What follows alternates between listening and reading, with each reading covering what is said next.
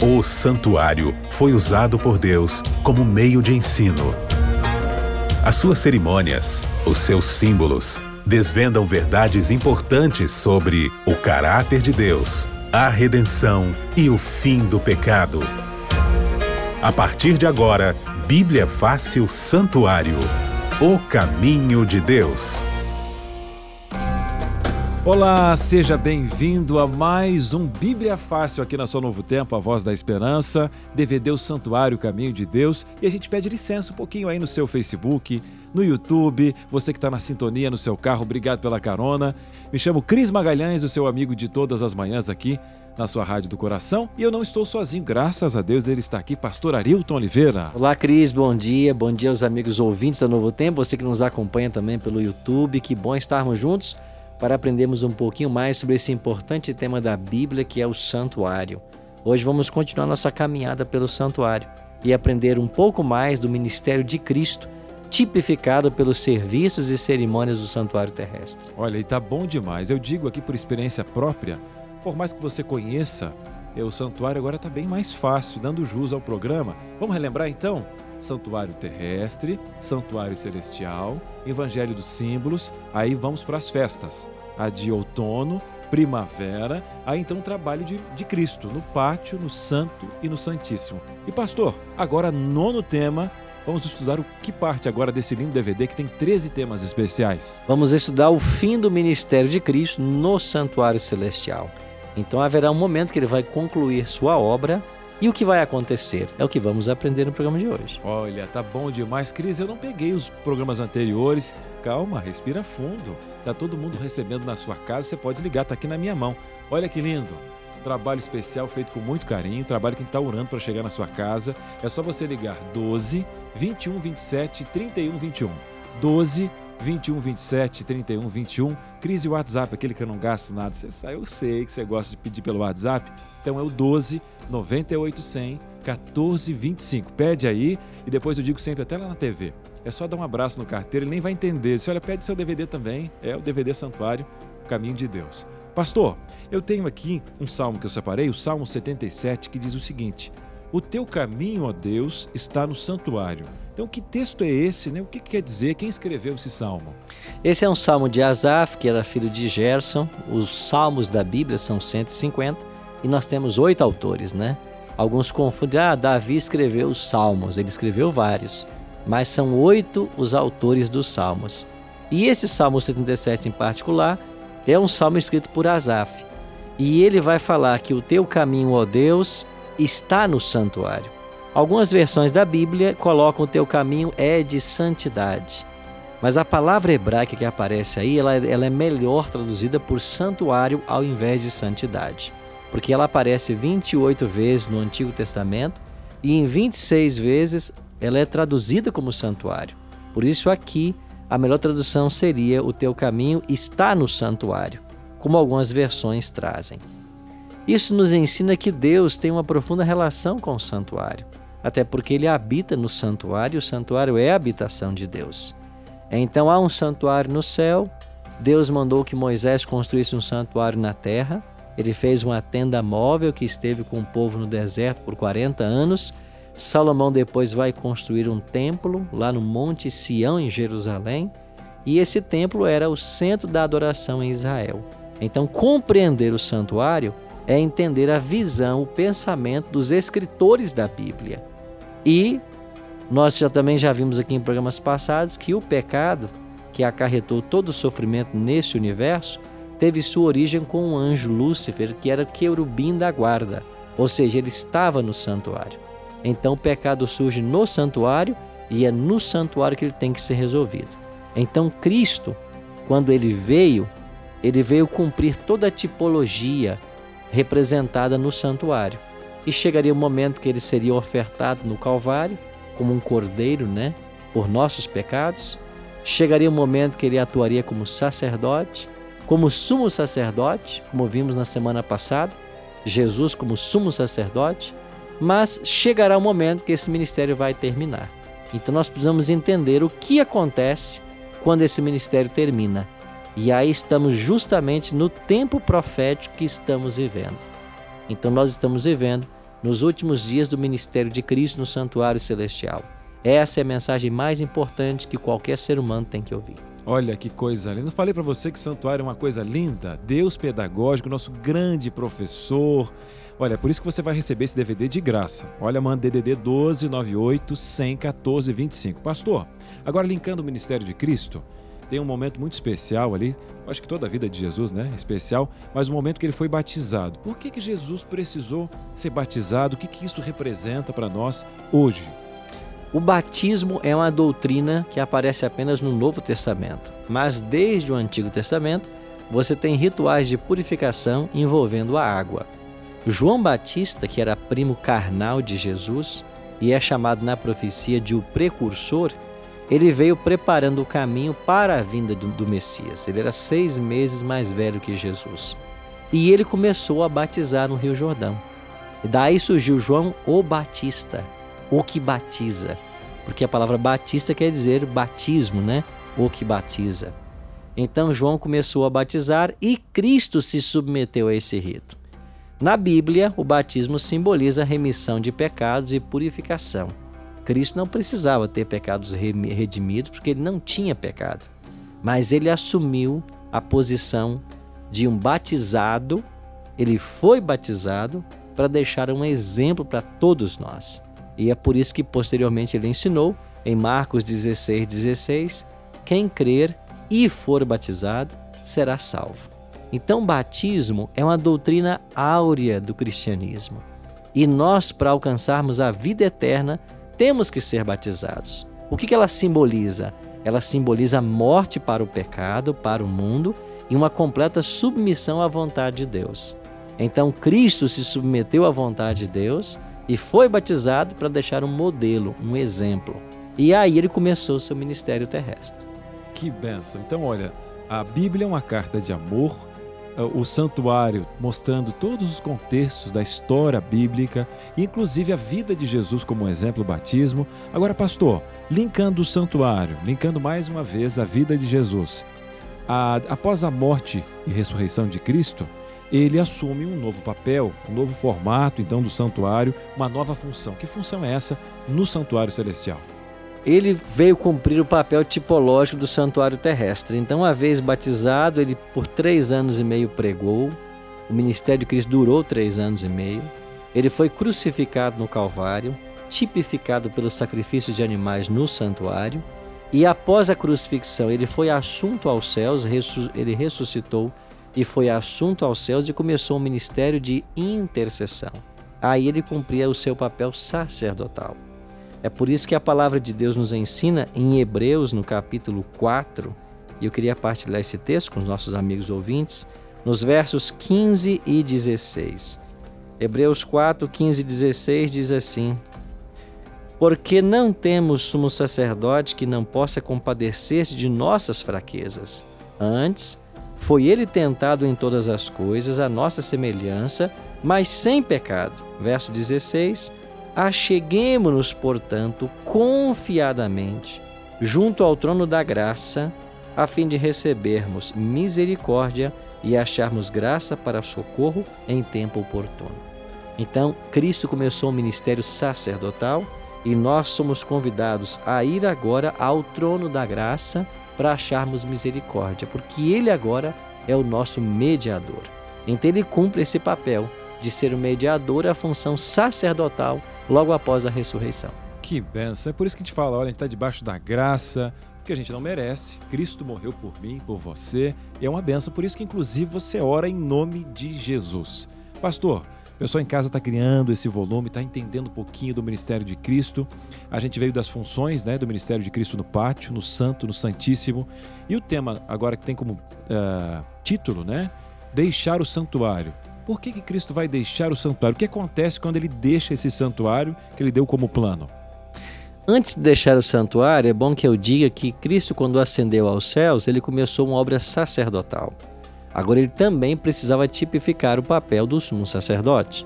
E semana passada nós estudamos que no dia 22 de outubro de 1844, Jesus então dá início a a esta função sumo sacerdotal. Agora, por que no dia 22 de outubro de 1844? Porque essa é a data do calendário gregoriano que mostra o cumprimento profético de Daniel 8,14. Então, Daniel 8,14 fala de uma profecia que, quando se passassem 2.300 anos literais ou 2.300 dias proféticos, Jesus purificaria o santuário. E esta obra de purificação começou quando Jesus torna-se nosso sumo sacerdote. Então, isso começou em 1844. Assim como o sumo sacerdote em Israel, quando terminava a purificação do santuário, saía e abençoava o povo, Cristo também um dia vai deixar o santuário para abençoar o seu povo. E essa bênção vai acontecer na volta dele a essa terra. Então é importante nós termos sempre como pano de fundo, como background, aquilo que acontecia no santuário terrestre. Então o sumo sacerdote entrava em cena uma vez por ano, décimo dia do sétimo mês. Hoje nós estamos vivendo o grande dia da expiação. Jesus é nosso sumo sacerdote no santuário porque ele começou o juízo.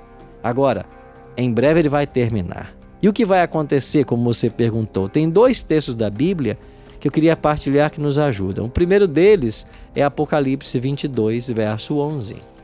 Olha o que diz Apocalipse 22, verso 11, com relação ao momento em que Jesus concluir sua obra no santuário celestial. Continue o injusto fazendo injustiça. Continue o imundo ainda sendo imundo. O justo continue na prática da justiça e o santo continue a santificar-se. Apocalipse 22, 11, Cristo está falando de um momento em que quem é santo vai continuar sendo santo e quem é ímpio vai continuar sendo ímpio. Ou seja, não há possibilidade de salvação a partir desse momento. Esse momento é quando Jesus deixa o santuário. Porque hoje eu e você e os nossos amigos ouvintes da Novo Tempo, todos nós temos a oportunidade de salvação. A porta da graça, como nós expressamos, ela está aberta ainda. E por que está? Porque nós temos um advogado junto ao Pai, que é Jesus Cristo. Então, hoje é o momento de nós nos entregarmos a Cristo e buscarmos ter com Ele uma rica experiência espiritual. Daqui a pouco ele vai deixar o santuário. E quando ele sai do santuário, quem é santo vai continuar sendo santo e quem é pecador continuará sendo pecador. Então, hoje é a chance de tomar uma decisão. E Apocalipse 15:8, que é um texto correlato, diz o seguinte: O santuário se encheu de fumaça procedente da glória de Deus e do seu poder, e ninguém podia penetrar no santuário enquanto não se cumprissem os sete flagelos dos sete anjos. O que acontece imediatamente ao, ao, quando Jesus deixa o santuário? Ele derrama sete pragas. Então, a queda das sete pragas sobre o planeta Terra é a prova de que terminou o ministério de Cristo no santuário. Então, eu e você e os amigos ouvintes só temos dois destinos. Ou nós estaremos salvos quando Jesus deixar o santuário, se fizermos a nossa decisão em tempo oportuno, ou então nós estaremos eternamente condenados, sofreremos as sete pragas e depois sofreremos a morte eterna. Então hoje a gente tem que perguntar para o amigo ouvinte, e eu e você temos que fazer essa pergunta, né? O que vamos fazer com tão grande salvação que nos foi manifesta? A gente tem que fazer uma escolha. Então a Novo Tempo está aqui apenas para colocar as cartas na mesa. Quem toma a decisão é o amigo ouvinte. É por isso que Jesus falou assim: eu ponho diante de ti a vida e a morte. Escolhe, pois, a vida para que vivas. É uma escolha pessoal, né? Muito bem. Olha, esperamos que você tome a decisão certa, que eu também. Agora, pastor, é claro que ali, né, é, santos não é uma questão que não, não são pecadores, é um povo separado que decidiu guardar os mandamentos. Inclusive tem um versículo que fala, né, o dragão foi pelejar, né, com o restante do, do povo remanescente, enfim. Mas eu, o que fico na dúvida, na Jeremias 35, 7, fala de uma grande tribulação. Vem depois, inclusive, do povo salvo, já separado, porque compara ali esse versículo com a angústia de Jacó. Esse povo, apesar de salvo, vai, viver uma angústia grande. Que momento, que tribulação é essa que o povo santo de Deus separado vai passar? Você sabe, Cris, que o mundo evangélico hoje faz uma tremenda confusão e uma miscelânea a respeito desse tempo de tribulação que o profeta Jeremias chama de angústia de Jacó. E eles deslocam esse momento para o seu momento bíblico, né? A sequência cronológica de eventos é a seguinte: Jesus deixa o santuário celestial quando ele terminar o seu ministério. Todos os casos já estarão decididos para salvação ou perdição. Começam a cair as pragas, elas vão atingir apenas os ímpios. Os salvos não são atingidos pelas pragas. E é durante as pragas que os salvos passam pela grande tribulação. Logo, a grande tribulação não envolve receber praga. Mas ela é comparada na Bíblia à angústia que Jacó viveu. Se você vai para Gênesis capítulo 30, você tem lá a experiência de Jacó, quando Esaú, seu irmão, vinha marchando contra ele com 400 homens para matá-lo, porque Jacó havia roubado de Esaú o direito de primogenitura. Então, quais são os ingredientes desse tempo de angústia e quando é que ele se situa? Primeiro, quando é que ele se situa? Daniel 12:1 nos ajuda a entender justamente isso. O profeta Daniel escreveu assim, capítulo 12, verso 1. Nesse tempo se levantará Miguel. Nesse tempo se levantará. Quem é Miguel? Miguel é Cristo em Daniel, no livro de Daniel. No capítulo 7, Jesus se assentou no trono e abriram-se os livros, em Daniel 7. Em Daniel 12, ele se levanta. Daniel 7 é uma cena de juízo. Por quê? Porque Jesus começou o seu trabalho sumo sacerdotal. Começou o juízo. Daniel 12 terminou o juízo. Por isso que ele se levanta. Então ele se levanta do trono, terminado o juízo. E o que vai acontecer? E haverá um tempo de angústia qual nunca houve desde que a nação até aquele tempo. Então, o tempo de angústia, comparado à angústia de Jacó, de Jeremias 35 a 7, é a, um momento que vai acontecer com os salvos quando Jesus deixa o santuário. Então, isso não é agora e isso não é antes que Jesus deixe o santuário. Então, quando Jesus deixar o santuário, começa essa angústia. Agora, o que é essa angústia? O paralelo é Jacó. Primeiro, os salvos vão temer pela vida, porque Esaú vinha marchando contra Jacó para matá-lo. Então, aí está o primeiro paralelo. Segundo, Jacó, com medo de que sua família sofresse por causa do seu pecado, pegou toda a sua família, que eram duas esposas e treze filhos, e colocou-os no final do, da grande multidão, de todo o acampamento, para que Esaú não chegasse até eles. Então, nós também, nesse tempo de grande tribulação, vamos temer pelo bem-estar dos queridos. Será que todos os queridos aceitaram a fé? Será que todos eles estão protegidos debaixo da da, do manto que Deus está estabelecendo sobre seu povo? Terceiro paralelo: Jacó não sabia se Deus havia perdoado o seu pecado de roubar o direito de primogenitura do seu irmão. Os salvos estão salvos, mas eles não saberão que estão salvos. Eles não sabem se todos os pecados foram confessados antes que Jesus deixasse o santuário. É por isso que eles têm uma angústia espiritual. E um quarto ponto tem a ver com o bem-estar físico, né? Ele temeu por sua vida. Jacó temeu morrer. Os salvos também irão temer morrer. Por quê? Porque em Apocalipse 13, 15 diz que há um decreto de morte contra os salvos nesse tempo do fim. Mas eu não li todo o verso de Daniel 12, 1, deixei para agora, porque Daniel 12, 1 termina assim: Mas naquele tempo será salvo o teu povo, todo aquele que for achado inscrito no livro. Então, o mesmo versículo que antevê um grande tempo de prova, também já apresenta o livramento e já mostra o caminho para o livramento: ter o um nome no livro da vida. Então eu preciso ter o meu nome no livro da vida para passar pela angústia de Jacó incólume e estar salvo na presença de Deus quando ele voltar.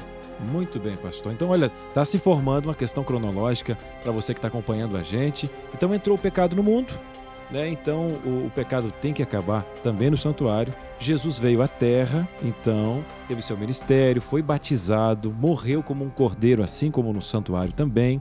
Foi ao Pai, nosso advogado, passando o santo para o Santíssimo, então assumindo a questão de juiz.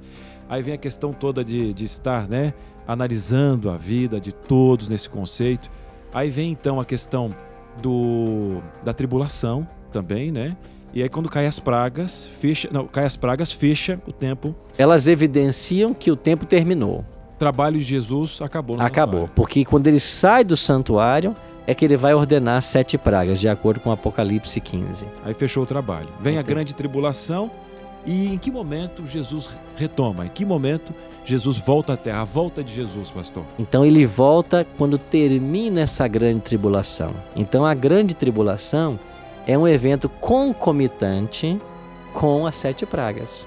Então quando cai a sétima e última praga, vai estar terminando o tempo de tribulação. Para o ímpio é o sofrimento da praga e daqui a pouco a destruição final. Para o salvo é a angústia de Jacó, que eu acabei de mencionar pelo menos quatro elementos paralelos. Então Cristo volta. Ele volta no final desse grande tempo de crise de angústia de Jacó. Então disse Cristo aqui em, Apocalipse, em, em João 14, 1 a 3, que ele iria preparar lugar e ele voltaria para nos receber.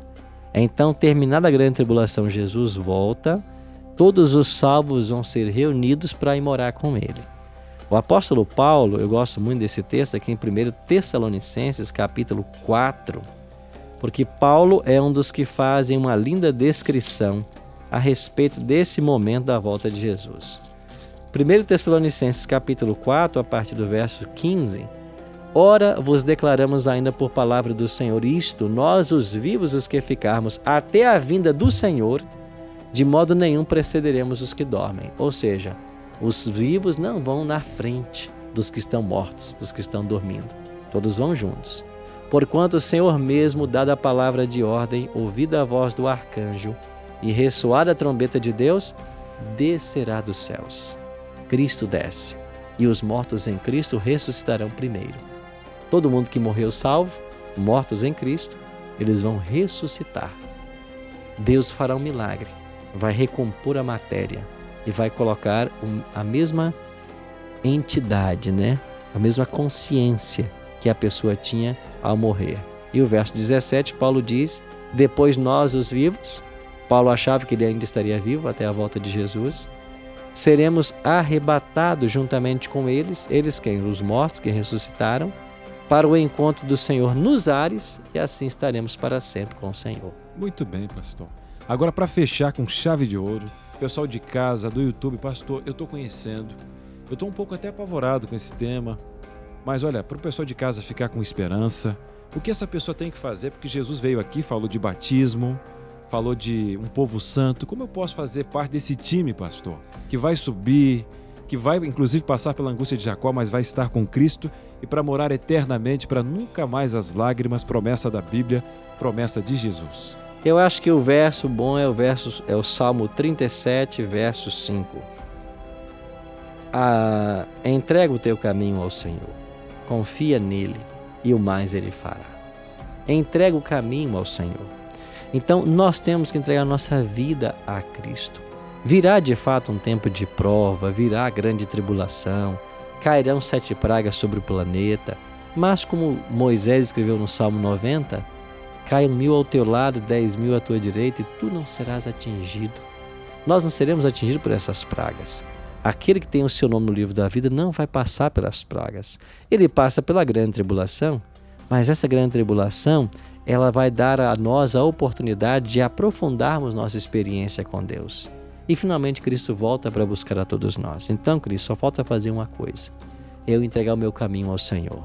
Agora, como que eu entrego isso? Eu tenho que fazer isso publicamente, através do batismo. E se tem alguém me ouvindo agora e que tem sido tocado pelo Espírito Santo para tomar essa decisão, para dar esse passo, eu vou dar um site para você agora para você acessar: decidimudar.com.br. Anota aí: decidimudar.com.br. Entra nesse site, coloque a sua decisão pelo batismo. Nós vamos entrar em contato com você e vamos ajudar você nessa caminhada. Então aproveite. Enquanto Cristo ainda está no santuário, façamos a nossa decisão, porque quando ele sair de lá, quem estiver, quem não tiver tomado sua decisão, não terá a chance mais de tomar. Por isso a palavra diz em Hebreus 4, né?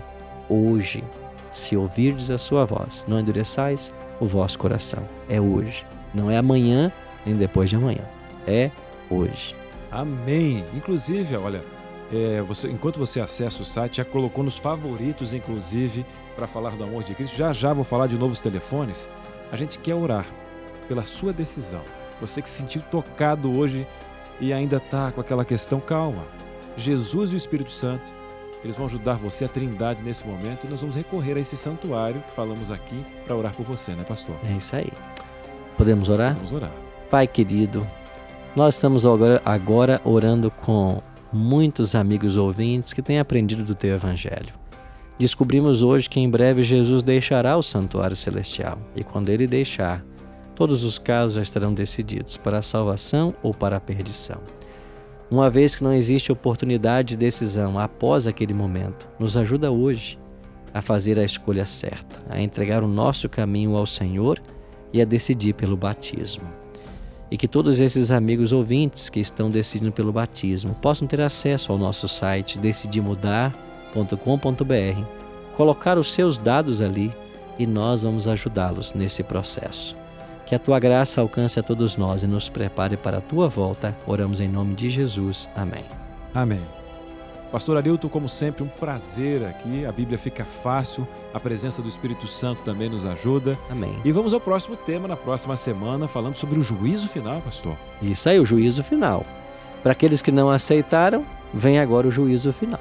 Muito bem, você vai ficou curioso um pouquinho no próximo, no próximo tema, aqui você vai acompanhar também. Mas não espera não. Pede o DVD, DDD 12 98 100 14 25 ou ligue 12 21 27 31 21. Até a próxima, pastor. Um abraço. Tchau, tchau. Bíblia Fácil Santuário. O caminho de Deus.